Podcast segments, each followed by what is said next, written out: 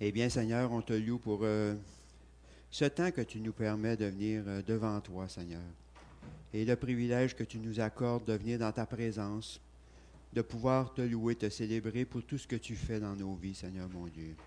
Et surtout pour ce salut si merveilleux dans lequel tu nous as permis d'avoir part à cause de ton Fils à la croix, à cause de ce sacrifice qui nous a délivrés de nous-mêmes et de nos péchés, Seigneur mon Dieu.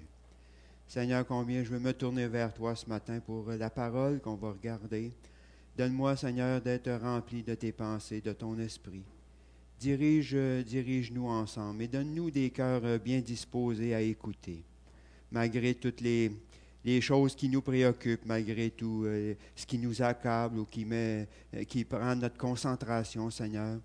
On veut les remettre à tes pieds, avec une pleine assurance que tu t'en occupes et que tu pourvois nos besoins, Seigneur.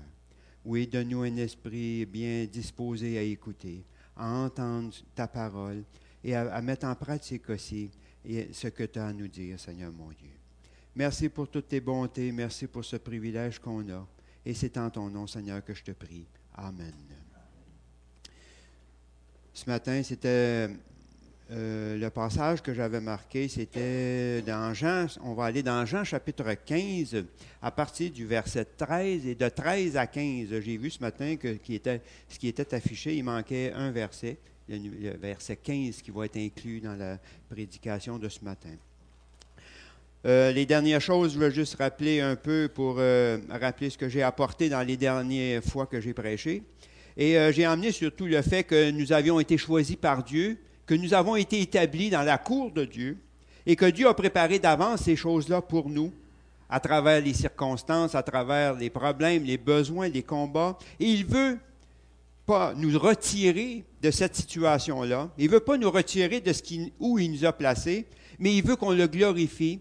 Il veut qu'on apprenne à vivre de lui, à dépendre de lui et à, à être euh, sous son aile, en quelque sorte, pour qu'il s'occupe de nous.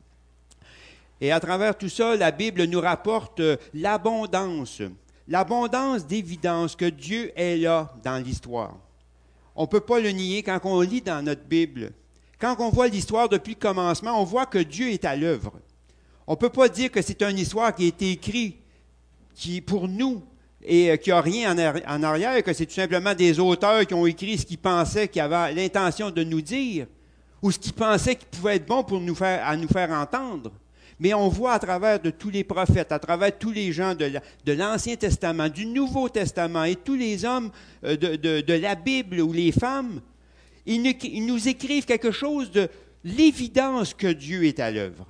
On voit que Dieu est à l'œuvre dans l'histoire du monde. On voit que Dieu est à l'œuvre dans la vie des gens. Ce n'est pas simplement un Dieu qui a créé quelque chose et qui il nous a lancé là au hasard, puis il a dit maintenant, vivez, arrangez-vous avec vos problèmes. Non, on voit que Dieu est à l'œuvre dans l'histoire du monde. On voit que Dieu est à l'œuvre avec ses enfants. On voit qu'il s'en occupe. On voit qu'il prend soin. On voit qu'il enseigne aussi ses enfants. On voit des gens qui ont rendu témoignage de choses extraordinaires. Et même si nos impressions, même si on a l'impression des fois et souvent que Dieu n'est pas là, ben il est là et il s'occupe de nous. Nos impressions, on marche beaucoup avec des impressions parce qu'on est influencé par le monde du dehors. On a tous une impression. On pense que c'est la vérité, notre impression.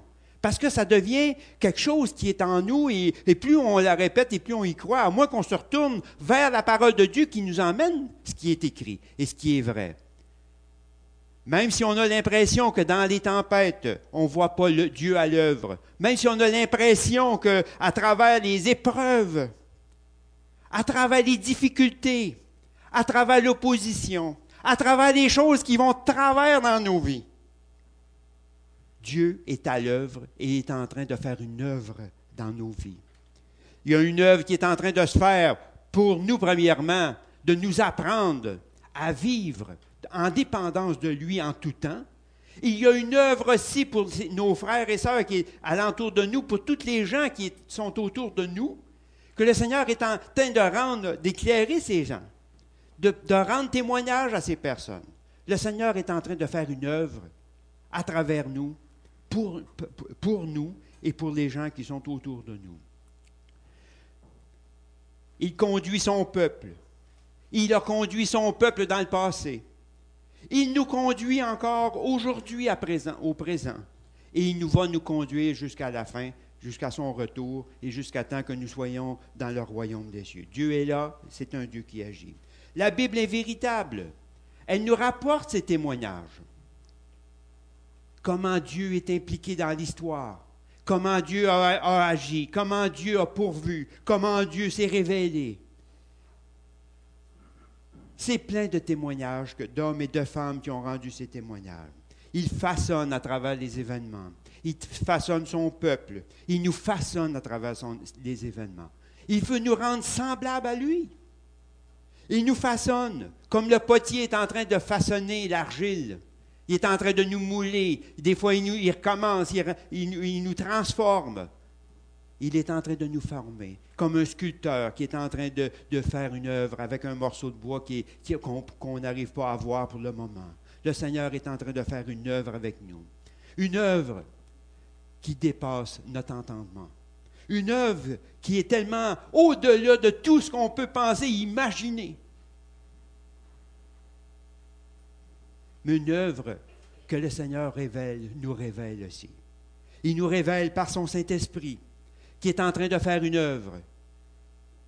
Il nous révèle aussi que ce n'est pas une foi qui est, euh, euh, qui est abstraite, mais c'est une foi qui est, vraie et qui est prouvée dans l'Ancien Testament et dans la parole de Dieu. Ce qui nous enseigne, on peut comprendre quand il nous parle d'actes et de faits. On peut dire beaucoup de choses, mais c'est prouvé par la parole de Dieu. Hein? Il nous dit, je vais vous enseigner, je vais vous former, je vais vous montrer, je vais vous conduire. C'est tout beau. Tout le monde dit ça de toute façon. Toutes les religions du monde disent ça. Mais les faits, c'est que Dieu prouve qu'il le fait. Les faits de la parole de Dieu, c'est qu'il nous montre. Regardez comment j'ai agi avec mon peuple d'Israël. Regardez comment j'ai agi avec mon serviteur. Regardez comment j'ai agi dans telle et telle situation. Regardez comment j'agis avec vous.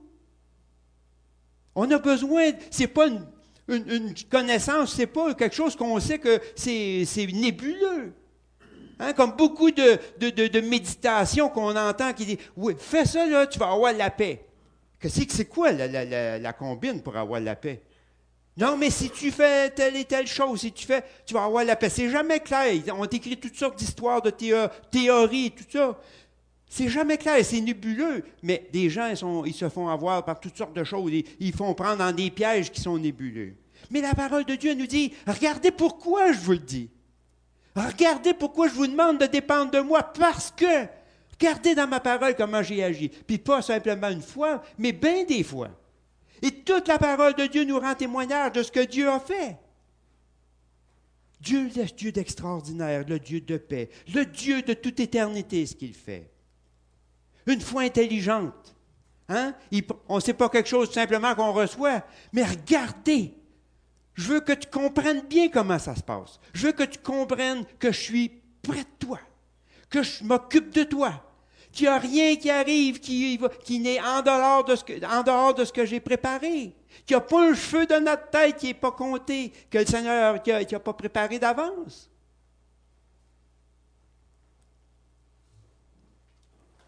nous voyons à travers la parole comment Dieu agit.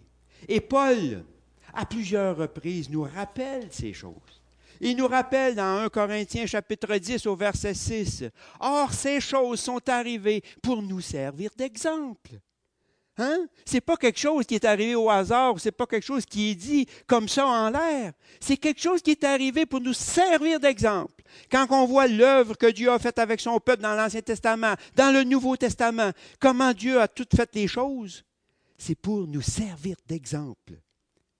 1 Corinthiens 10, 11, il nous dit, encore aussi, ces choses leur sont arrivées pour nous servir d'exemple et ont été écrites pour nous instruire, à nous qui sommes parvenus à la fin des siècles. Le titre ce matin, c'est Amis de Dieu. Et le passage qu'on va lire, ça va être dans Jean euh, chapitre 15. À partir du verset 13 au verset 15, c'est un passage sûrement que vous connaissez beaucoup. On est dans un peu euh, dans le contexte de la chambre haute. Le Seigneur est allé préparer son dernier repas avec ses disciples dans la chambre haute. Ce sont les quatre chapitres que nous retrouvons dans Jean, à partir du chapitre 13, que nous retrouvons dans la chambre haute, quand le Seigneur, euh, pour vous, situer, c'est que quand le Seigneur a préparé un repas, il a envoyé ses disciples préparer un repas pour euh, le, repas de la Pâque. Et ensuite, on, allez vous situer quand il vient laver les pieds des disciples, qui est en train de leur donner un exemple. Et ensuite, Judas, je pense dans le chapitre 14, qui est, venu euh, et qui a trahi Jésus. Ensuite, ça continue, il est en train de parler de qu'est-ce qui, qu'est-ce qui s'en vient, de, où est-ce que, qu'est-ce qui va arriver. Il est en train de parler de sa mort, il est en train de parler de qu'est-ce qui va se passer, de, la résurrection. C'est comme à la fin du dernier repas que le Seigneur est en train de, d'emmener euh, les choses qui vont se passer. Qu'est-ce qui, il fait comme un résumé un peu, euh, comment qu'on pourrait dire, de, de tout ce qui a été enseigné par l'amour qu'il a démontré aux gens, par euh, ce qui va se passer à la crucifixion. Ensuite, ça finit au verset 17 qui amène une prière pour eux afin qu'ils ne pas qu'ils, défaillent, que le Seigneur les protège et qu'il les dirige et tout et tout. Et dans le chapitre 15, à partir du verset 13, il nous dit, Il n'y a pas de plus grand amour que de donner sa vie pour ses amis. Vous êtes mes amis si vous faites ce que je vous commande. Je ne vous appelle plus serviteur, parce que le serviteur ne sait pas ce que fait son maître. Mais je vous ai appelé ami, parce que je vous ai fait connaître tout ce que j'ai appris de mon Père. J'ai emmené trois points comme Pascal m'a enseigné, d'emmener des points pour préparer mon message pour que ça soit plus clair. Le premier point, bien, ça va être très simple. C'est, tout simplement, il n'y a pas de plus grand amour que de donner sa vie pour ses amis. Le deuxième point, c'est vous êtes mes amis si vous faites ce que je vous commande. Et le troisième point, bien, je vous ai appelé amis parce que je vous ai fait connaître tout ce que j'ai appris de mon Père. Il n'y a pas de plus grand amour que de donner sa vie pour ses amis on voit que dans ce passage que le Seigneur est en train de préparer son départ, il est en train de donner sa vie pour ses disciples, pour nous aussi, pour ceux qui avons cru. Le Seigneur est en train de faire quelque chose qui, dépasse notre entendement. Il est en train de préparer ses, disciples à quelque chose qui ne s'attendent pas là. On, a souvent l'impression que quand on lit la Sainte Seine, hein, quand on lit la dernière scène, c'est que tout le monde est au courant de tout ce qui va se faire. Mais il n'y a pas personne qui est au courant de ce qui va arriver, sauf le Seigneur qui est en train d'essayer de le, pas essayer, mais il leur explique clairement qu'est-ce qui va arriver. Et on voit à travers la discussion des apôtres qui n'ont absolument rien compris. On discute pour savoir c'est qui qui va être le plus grand.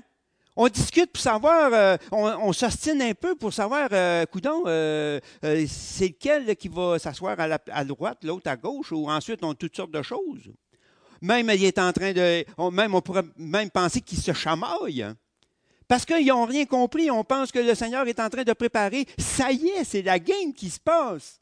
C'est-à-dire que là, le Seigneur, il s'en vient, il s'en vient puis nous autres, on va tout assis alentour, puis on va gérer le monde. Hein? Autant les pensées de Dieu sont élevées, autant nos pensées ne sont pas, sont pas là tout. Hein? Et on, peut, on imagine les apôtres, on dit, ben, ils ont vu quelque chose d'extraordinaire avec le Seigneur. Ils ont vécu pendant trois ans, ils ont vu des miracles, ils ont tout entendu. Mais ils étaient comme nous autres. En réalité, ils chamaillaient, c'était des hommes qui ne savaient pas vraiment que ce qui était pour arriver. Ils ne savaient pas. On, essayait de, voir un scénario. chacun faisait son propre scénario. Et quand le Seigneur leur parle qu'il va mourir, là, ça y est, je, meurs, je vais mourir, je m'en vais, on vous mettre en vie. Personne ne comprend. Et d'ailleurs, si on lit bien comme il on se rend compte qu'ils ne pensaient jamais qu'ils étaient pour faire ça. Mais le Seigneur est en train de leur parler. Il n'y a pas de plus grand amour que de donner sa vie pour ses amis. Il est en train de leur dire, ce que je veux faire, c'est parce que je vous aime. Mais je vous aime tellement, je vous aime tellement que je vais donner ma vie pour vous.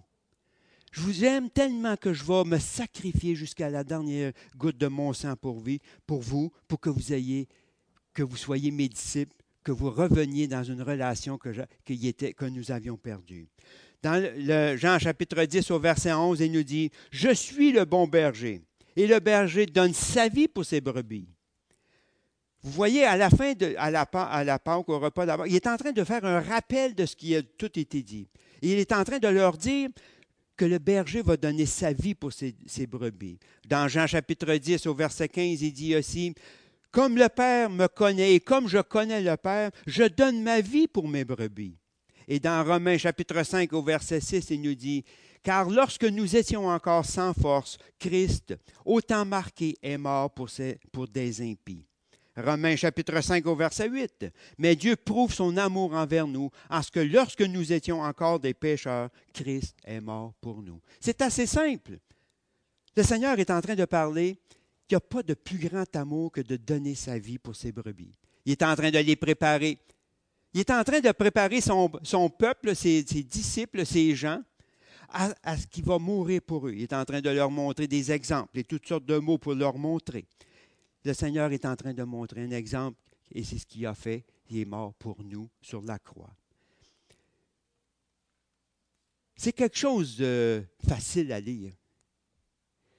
C'est tellement facile à lire que ça devient comme ça devient commun dans notre bouche. Hein? Le Seigneur est mort, ressuscité. On peut fêter la Pâque, on peut fêter Pâques. Nous sommes sûrement pas pleinement conscients de la grandeur de toute cette œuvre. On, lit les choses, on, ça devient banal. On vient à l'Église, ça devient euh, euh, banal. Hein. On vient à l'Église écouter ce que le Seigneur a fait. Pourtant, quand on regarde bien profondément, si on arrête pendant quelques instants puis on réfléchit, le Seigneur de l'univers, Dieu qui a créé toutes choses, le celui qui est en arrière de toutes choses, qui tient le monde dans ses mains, qui tient l'univers dans sa main, il est en train de faire quelque chose d'extraordinaire. quelque chose qui dépasse toute pensée humaine, quelque chose qui dépasse toute compréhension, toute analyse humaine. Il est en train de préparer quelque chose, c'est-à-dire qu'il est en train d'envoyer son Fils à la croix, mourir pour des pécheurs. Le Dieu de tout de l'univers va venir mourir pour nous. Avez-vous déjà arrêté pour réfléchir un peu à ce qu'on se dit? Arrêtez puis dire, le Seigneur est mort pour moi. Le Créateur qui a créé, qui m'a créé, qui a créé le monde, le grand Dieu qu'on dit, qu'on parle, est venu mourir à la croix pour moi. Que Jésus, le Fils de Dieu, est venu mourir à la croix. Et il est venu pour quoi? Il est venu parce qu'il nous aimait. Il est venu parce que nous, nous étions chers à son cœur. Il nous aimait tellement qu'il était prêt à faire tout ce qui était à son pouvoir pour nous racheter. Il nous aimait tellement que même s'il aurait été possible de demander plus, s'il aurait fallu que ça prenne plus, il l'aurait fait, tellement qu'il nous aimait. D'ailleurs, quand on voit ce que le, Seigneur était en train de préparer dans la parole de Dieu, ça nous dit que les anges étaient ébloui de, hors compréhension, hors de, de, aucune possibilité de comprendre qu'est-ce qu'il était en train de faire. On essayait de comprendre, de voir pourquoi une chose si extraordinaire va se faire. Pourquoi le Dieu qui est si grand, qu'on essaie d'expliquer par des mots, mais qui dépasse tellement notre compréhension, va faire une chose si extraordinaire on entend David qui parle dans le psaume 139. Une science si merveilleuse, au-dessus de ma portée. Elle est tellement élevée que pour que je que je peux pas la saisir. Seigneur, comment est-ce que je peux faire? Qu'est-ce que tu fais? Dans le psaume 139, je te loue de ce que je suis une créature si merveilleuse. Tes œuvres sont admirables et mon âme le reconnaît bien. Une chose extraordinaire est en train de se passer. Ésaïe nous parle aussi. Autant les cieux sont élevés au-dessus de la terre, autant mes voix sont élevées au-dessus de vos voix, et même mes pensées au-dessus de vos pensées. Je veux faire une, une œuvre. Je veux faire une œuvre de rédemption. Que si vous comprendriez qu'est-ce que c'est, là, vous exploseriez, vous ne pourriez pas la comprendre. C'est ça que ça veut dire. Vous ne pouvez pas l'imaginer, vous ne pouvez pas, même pas y penser que c'est que je suis en train de faire. L'œuvre que je, je, vais faire pour vous, c'est tellement au-delà de ce que vous pensez, de ce que vous imaginez, que vous n'en avez même pas la moindre idée de ce qui va arriver. Paul nous dit dans Romains chapitre 11, 33, aux profondeurs de la richesse, de la sagesse et de la science de Dieu, que ses, jugements sont insondables et ses voies incompréhensibles. Le Seigneur il nous montre dans ce passage, dans ces passages, que la il a fait quelque chose de merveilleux pour nous. Il est en train de nous montrer qu'il a tout ce qui a été possible de faire a été fait. Son Fils est venu à la croix pour nous, pour nous emmener dans une nouvelle, une vie, rétablir la relation qui était coupée avec Dieu depuis la chute d'Adam qu'on entend parler. Hein? Quand on regarde la chute d'Adam, on dit Qu'est-ce qui s'est passé?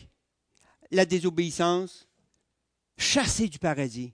Un ange avec un épée à l'entrée du paradis. Fini relation avec Dieu. Maintenant, tu vas vivre dans le monde. Tu vas avoir une terre que tu vas cultiver. Tu vas être à la sueur de ton front. Tu vas avoir tout, les, ce qui vient avec. La communion, quand on dit qu'avec Adam et Ève, qu'il y avait une communion continue avec Dieu, une relation intime avec Dieu, comme un ami la relation que Dieu avait au début est rétablie. C'est-à-dire que le voile est déchiré. C'est-à-dire que quand on voit l'Ancien Testament et qu'on voit le, lieu saint et le lieu très saint, quand on regardait le lieu très saint, c'était comme on, avait accès au lieu saint, mais la deuxième partie, c'était comme c'était interdit. Sauf le, grand prêtre pouvait aller une fois par année pour, euh, expier les péchés du, peuple. Mais ce qu'on savait du lieu très saint, c'est qu'il avait Dieu était là. Dieu était là aux côtés, puis l'accès nous était coupé. Dieu, le Dieu très saint, le Dieu qui a créé toutes choses, il nous démontre qu'il y avait une partie qu'on n'avait pas accès. Et quand le Seigneur est mort à la croix, qu'est-ce que ça nous dit? Le voile a été enlevé. La séparation a été enlevée. Maintenant, nous avons un accès auprès du Père nous avons un accès auprès de Dieu. La relation est rétablie. La communion est rétablie. Les choses anciennes sont passées. Maintenant, toutes choses sont devenues nouvelles. Extraordinaire. On crie ça à toute voix. je suis rendu une nouvelle création. Je suis rendu une nouvelle créature. Qu'est-ce que ça a changé dans ma vie? Je me demande des fois si on a compris quelque chose. Je me demande des fois si on a vraiment saisi ce qu'on ce dit. Des fois, on ment quasiment contre nous-mêmes. Hein? Comment on peut dire ça? Nos paroles, ils, témoignent contre nous. On parle d'un grand Dieu qui était dans la Bible. On essaie, on de rendre témoignage à des gens. Hey, euh, la Bible parle d'un grand Dieu. Le Dieu extraordinaire qui nous a rachetés. On est en relation, on est en communion avec lui le Dieu merveilleux. On est amis de Dieu. Maintenant, on peut être amis de Dieu. On nous appelle la nouvelle création, hein? amis de Dieu, enfants de Dieu, euh, des, des fils et des filles, des princes et des princesses. Qu'est-ce qu'on peut dire à part de ça?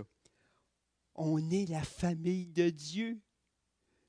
Qu'est-ce que ça a changé dans notre vie? Est-ce qu'on est vraiment conscient de ce qu'on dit? Et bien souvent, on vit tellement d'une petite vie, on s'approprie de ce que les autres nous disent.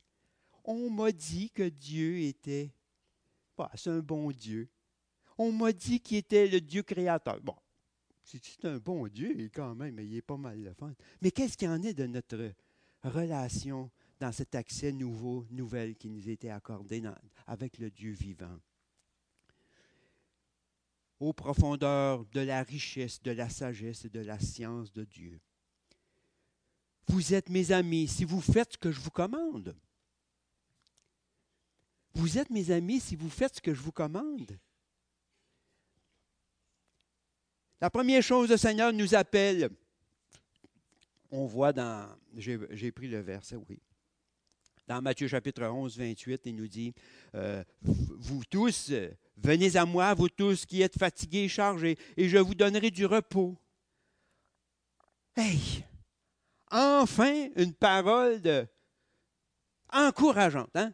Quand quelqu'un, moi, il me semble que je suis toujours au bout. De, et quand quelqu'un me dit, viens là, je vais te donner du repos. Hey, il me semble que c'est la parole qu'il faut entendre. La première des choses, le Seigneur nous appelle. Il nous appelle en, grand à tout le monde, parce qu'il appelle tout le monde. Il dit, venez à moi, vous tous qui êtes fatigués, chargés. Hein?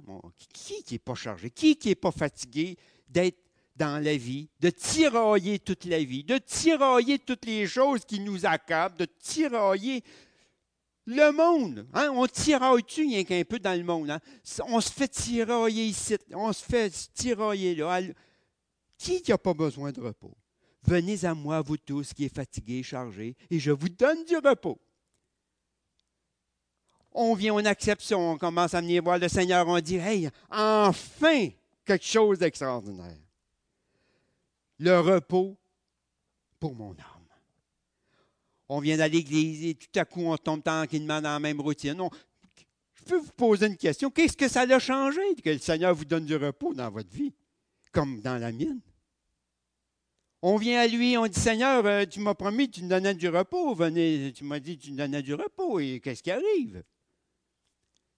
Venez à moi, vous tous, qui êtes fatigués, je vais vous donner du repos. C'est un commandement. Le Seigneur dit, venez à moi. Le Seigneur nous appelle à aller vers lui en premier. Ensuite, il continue dans Matthieu chapitre 11, 29 à 30. Il dit, Prenez mon joug sur vous et recevez mes instructions, car je suis doux et humble de cœur, et vous trouverez du repos pour vos âmes, car mon joug est doux et mon fardeau est léger. Dans, la, version, la traduction en PV euh, parole vivante, ça nous dit, si je trouvais ça pas mal de fun, de la manière que c'était écrit, acceptez de vous laisser diriger par moi et mettez-vous à mon école, car de tout mon cœur je suis doux et humble de cœur, ainsi votre vie trouvera son épanouissement dans le repos. C'est-tu assez encourageant? Le Seigneur est en train de nous dire, venez à moi, acceptez de vous laisser diriger par moi et mettez-vous à mon école pour vous instruire et vous vous épanouirez dans le repos de l'Éternel. Voyez-vous, il y a un ordre à faire. Le problème, c'est quand on vient au Seigneur, on veut venir au Seigneur, parce qu'on est des gens qui aiment ça viser deux buts. Hein. On est tout comme ça. On est tout à cheval en quelque part, nous autres. On vise sur le Seigneur, mais s'il fait défaut, on ne veut pas prendre de chance. On garde le. En cas des fois que le Seigneur fasse défaut, on garde toujours un pied à terre, on se garde un petit montant d'argent en cas. Voyez-vous, c'est simple. Si le Seigneur il manque quand il pourvoit, bien, j'aurai un petit montant d'argent dans quelque part de cachet, puis on a toujours été comme ça. Regardez les vieux dans notre temps, là. Pas dans mon temps. Non, non, c'est pas ça que je voulais dire. Mais ce que je veux dire, regardez les, personnes à une certaine époque qui gardaient un petit magot chez. Hein. Dans les tendeux, si ça fait défaut, on a notre petit magot. Hein? Mais on fait la même affaire aujourd'hui. Parce que, voyez-vous, on est des gens qui, qui ont besoin d'être rassurés et réassurés. On a de la misère à mettre le pied, à, s'attendre à Dieu, à dépendre de Dieu. Voyez-vous, parce qu'on n'a pas vraiment confiance. On lit, oui, mais, parce que c'est ça notre réponse. Dans la parole de Dieu, il y a oui, mais le mais n'existe pas. Mais nous autres, on est des oui, mais si, des fois.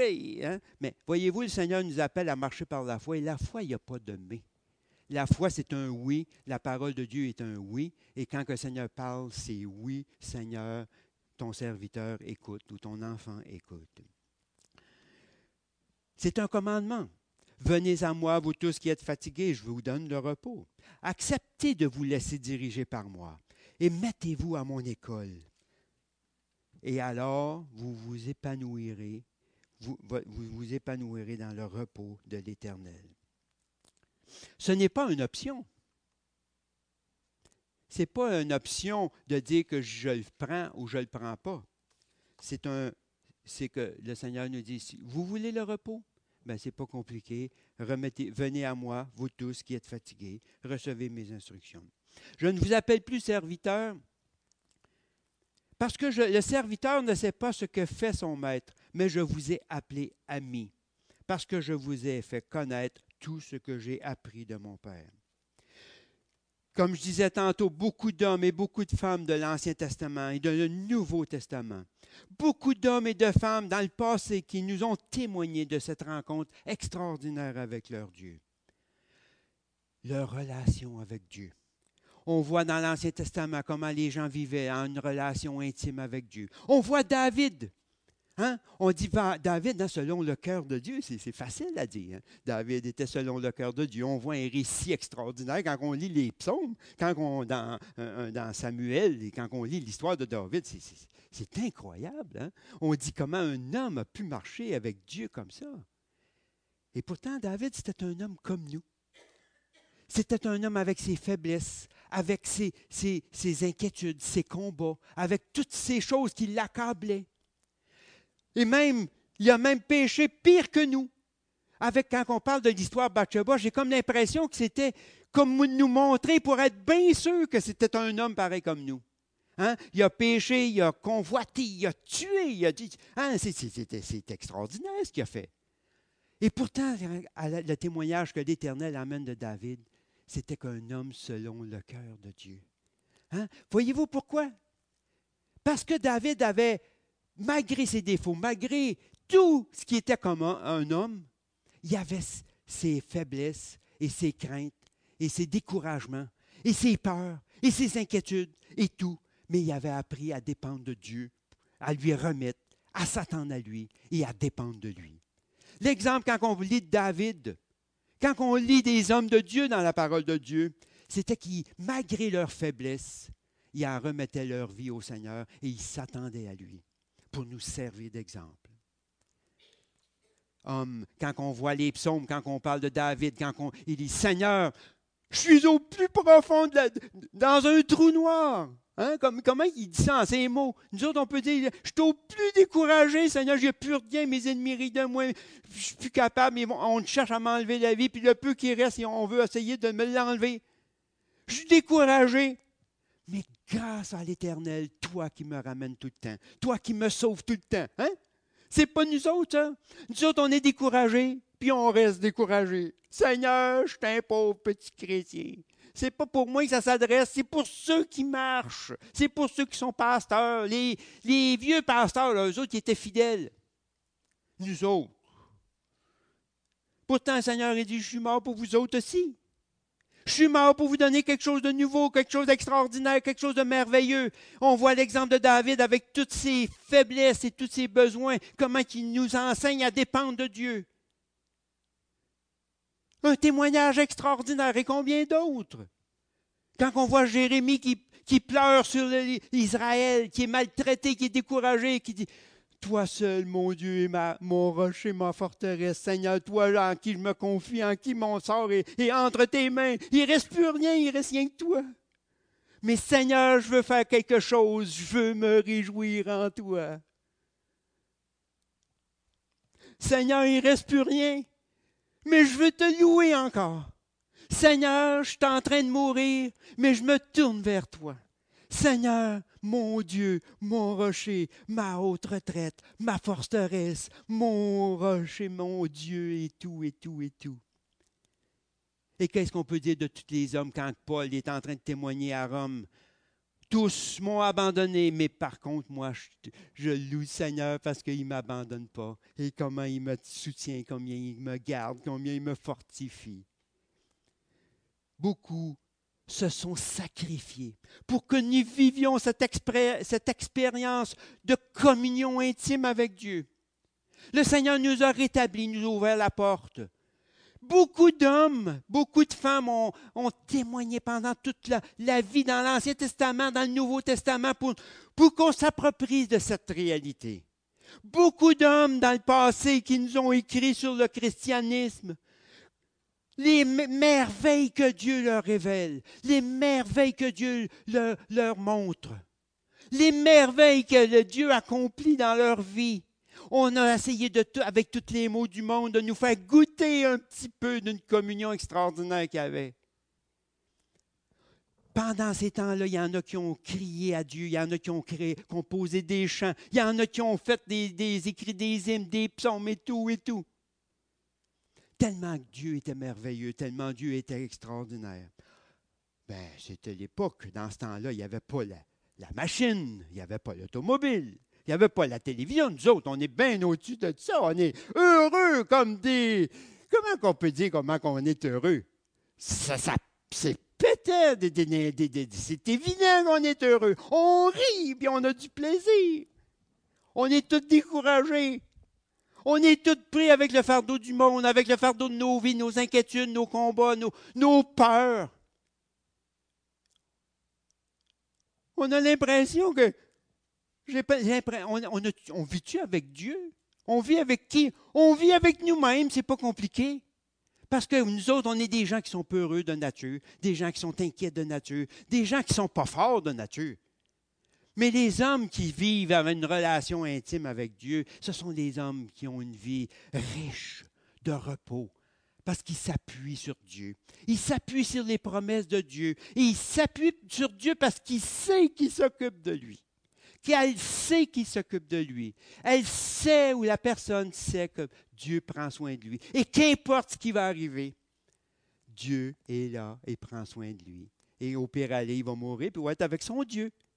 Voyez-vous, ça c'est la marche du croyant. Aujourd'hui, on n'entend pas ça. Aujourd'hui, on se compare l'Église avec l'autre Église, le frère avec l'autre frère, mais on est misérable, on est, on mais on se dit, ben, je, suis dans la moyenne, je ne suis pas si mais on est tous rendus, euh, c'est justement, on est tous euh, misérables ou pas si parce qu'on se regarde tout le nombril l'un et l'autre. Beaucoup de ces, gens se sont sacrifiés. Hein, on lit dans la parole de Dieu, beaucoup ont été coupés, sciés. Hein, ça vous dit-tu quelque chose? Hein? Ils ont été sciés, ont été martyrisés, ils ont été euh, pendus, crucifiés. On entend les récits des apôtres, des personnes dans, l'Ancien Testament. C'est pourquoi ils ont, pourquoi ils ont souffert ça? Ben pour qu'on goûte à cette vie, pour qu'on s'approprie de cette communion avec Dieu pour qu'on ait la délivrance de notre vie, qu'on soit libéré dans l'éternel, dans, la personne de Jésus-Christ. Tous ces hommes se sont sacrifiés. Tous les, hommes, tous les hommes dans le passé qui ont emmené l'Évangile, qui nous ont écrit des livres, se sont sacrifiés pour que nous ayons cette relation avec Dieu. En tout cas, pour qu'on la comprenne, qu'on la désire et qu'on se l'approprie. Dieu se révèle à ses amis. Dieu se révèle. Et quand il parle, Jacques, il nous dit dans, Jacques chapitre 2, verset 23, ça dit, Abraham crut en Dieu, et cela lui fut imputé à justice, et il fut appelé ami de Dieu. Hey! Comment, comment ça se peut, ça? Ami de Dieu? Ça, ça, ça, se peut pas. Ça. Voyons, on est des, les amis de Dieu. Le Dieu qui a créé. parce que là, on essaie de se faire une image. Hein. On dit un Dieu, petit Jésus, ami de petit Jésus. Là, ça fit avec nous autres. Mais quand on commence à regarder le Dieu créateur, le Dieu qui est le grand Dieu de, toutes choses, on m'appelle ami de Dieu. Abraham fut appelé ami de Dieu parce qu'il avait cru. Est-ce que vous avez cru? Ben, si vous avez cru, vous êtes appelé ami de Dieu. L'Éternel parla à Moïse. Dans Exode chapitre 33, verset 11, il dit, l'Éternel parlait avec Moïse face à face, comme un homme parle avec son ami. Puis Moïse retournait dans le camp. Parler face à face avec Dieu. Qu'est-ce que c'est qu'un ami? Un ami, c'est quelqu'un qui nous est précieux. D'une manière euh, personnel, intime. Un ami, c'est quelqu'un qui, on est une intimité avec un ami. Ensuite, un confident, plein d'affection. Quand, quand, je parle de ces mots-là, c'est l'amitié que je retrouve entre David et Jonathan dans 1 Samuel 18 au verset 1. Ça dit, et dès lors, l'âme de Jonathan fut attachée à l'âme de David, et Jonathan l'aima comme son âme. Hey, ça, c'est, moi, pour moi, un ami de même, c'est, c'est, l'exemple suprême. Et pourtant, c'est ce que Dieu nous a appelés. Il nous a appelés ses amis. Il nous a rétablis avec Dieu, amis de Dieu. Alors, laissez-moi vous poser une question ce matin. Avons-nous une véritable communion avec Christ? Comme nous pourrions avoir avec un ami ici-bas. Hein? C'est rare des amis ici-bas. C'est rare d'avoir un ami qu'on peut se confier, qu'on peut parler, qu'on peut, sans être de préjugés, de tout dire, c'est assez rare. Est-ce qu'on peut, est-ce qu'on a une relation avec notre Dieu comme un ami qu'on peut confier comme cela? Connaissons-nous personnellement ce même Jésus, qui pourtant nous disons qu'il est vivant, qu'il est vivant, corps, âme et esprit, qui nous est rapporté dans le Nouveau Testament, qui marche, qui a marché dans la poussière, dans la Galilée il y a 2000 ans, ce même Jésus. Est-ce que nous avons un ami avec lequel nous marchons? Lui à qui on se confie? Lui qui nous parle et qui nous enseigne? Lui qui nous dirige? Je ne parle pas ici des trésors de la parole qui nous est rapporté dans la parole de Dieu, ou d'ailleurs de suivre son exemple ou essayer de l'imaginer. Je veux dire qu'il est vraiment vivant. Est-ce que nous le rencontrons présentement dans notre marche quotidienne?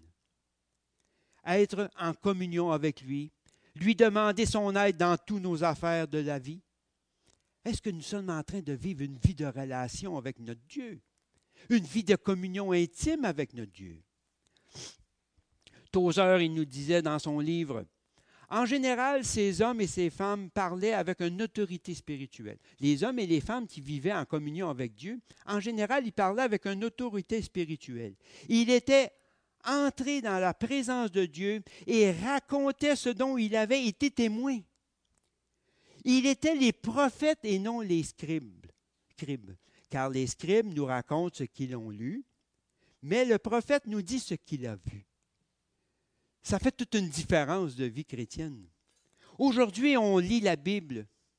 On la lit de A à Z, de haut en large, en l'épaisseur, la, la largeur, tous les sens. Mais le Seigneur, à travers la Bible, il nous enseigne quelque chose. Il nous enseigne cette relation à avoir avec lui. On peut passer notre vie, d'ailleurs, les Juifs ont passé leur vie à étudier la Bible. Il y avait l'Ancien Testament, et même, on lisait puis on étudiait les scribes, c'était ça qu'ils faisaient. Ils faisaient rien que ça. Le pourquoi il y a une net là, pourquoi il y a ça? Mais qu'est-ce que le Seigneur rend témoignage?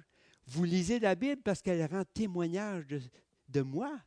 Vous pensez avoir la vie en les Écritures, mais la vie, elle est en moi. Elle témoigne de moi. Elle vous témoigne que de venir à moi.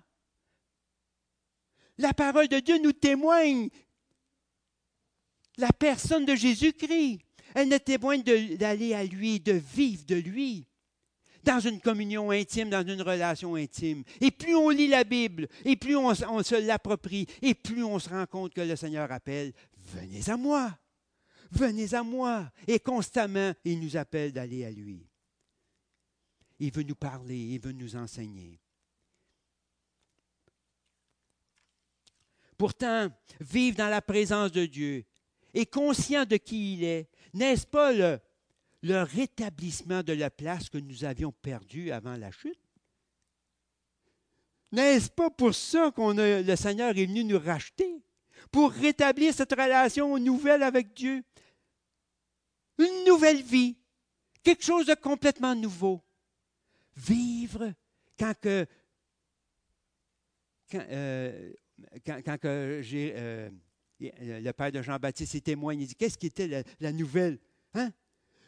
Qu'est-ce qui était la délivrance? Vivre constamment avec notre Dieu. Délivrer son peuple d'Israël de tous nos ennemis. Zacharie. Hein? Qu'on marche tous les jours de notre vie avec notre Dieu. La promesse de vivre dans la présence. N'est-ce pas pour cette raison que le Seigneur nous a arrachés, nous a délivrés? En conclusion, le voile est déchiré. Le Saint-Lieu est ouvert. qu'est-ce qui nous empêche d'y entrer? Qu'est-ce qui nous retient? Et qu'est-ce qui nous empêche de demeurer dans le Saint-Lieu?